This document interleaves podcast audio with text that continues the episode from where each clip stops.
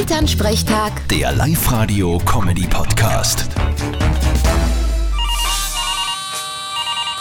Hallo Mama. Grüß dich, Martin. Du hast schon gehört, der Boris Becker will schon wieder heiraten. Ja, Gratulation. Soll er halt. Ja eh, aber das ist ja gefühlt seine 17. Hochzeit. Na, das war er seine dritte. Der Rest ist so grand. Aber ohne dass ich es jemals gesehen habe, ich glaube, ich weiß, wie seine aktuelle Freundin ausschaut. Aha, wieso müssten du das wissen? Na, nur so. Ich glaube, die ist ziemlich blass, dick und viel öder als er. Ach so ein Blödsinn, das ist eine Südländerin, voll schlank und außerdem 23er jünger als er. Das war ja auch nicht ernst gemeint von mir. Auf gut Deutsch, die aktuelle schaut genauso aus wie alle anderen. Nur jünger. Jetzt, wo du das sagst, stimmt eigentlich. Aber ich denke mir halt, 23er Altersunterschied ist schon ein bisschen was, gell? Naja, wie die geboren ist, hat der Boris schon dreimal Wimbledon gewonnen.